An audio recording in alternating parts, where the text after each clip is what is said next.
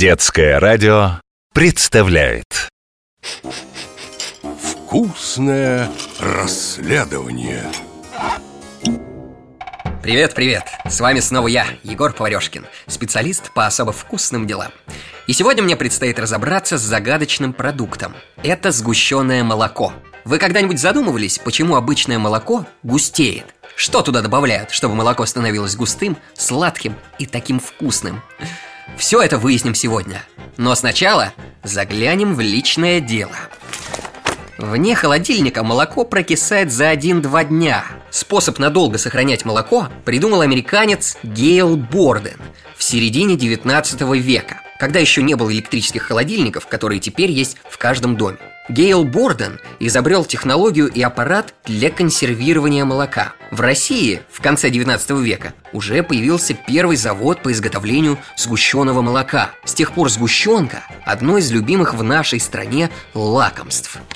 Сначала я, как всегда, хотел поехать на завод.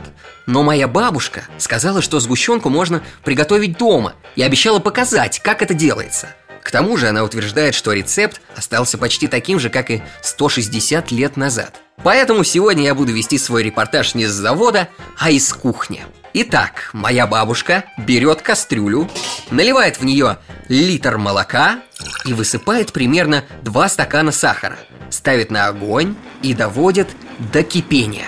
Что, бабуля, это все?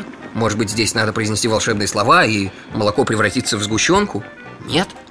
Теперь на медленном огне надо долго варить молоко. Или, как говорит моя бабушка, томить. Но я так и не понимаю, как получается сгущенка? Почему так долго? Как же я не люблю ждать.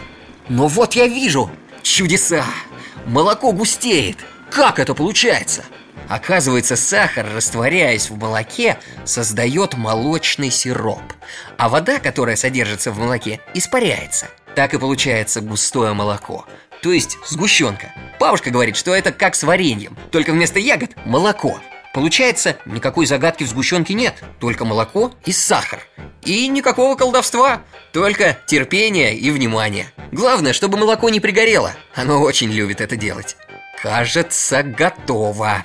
Теперь сгущенку процеживаем через сито, остужаем, пробуем. Ммм, как вкусно! Да еще и своими руками сделано.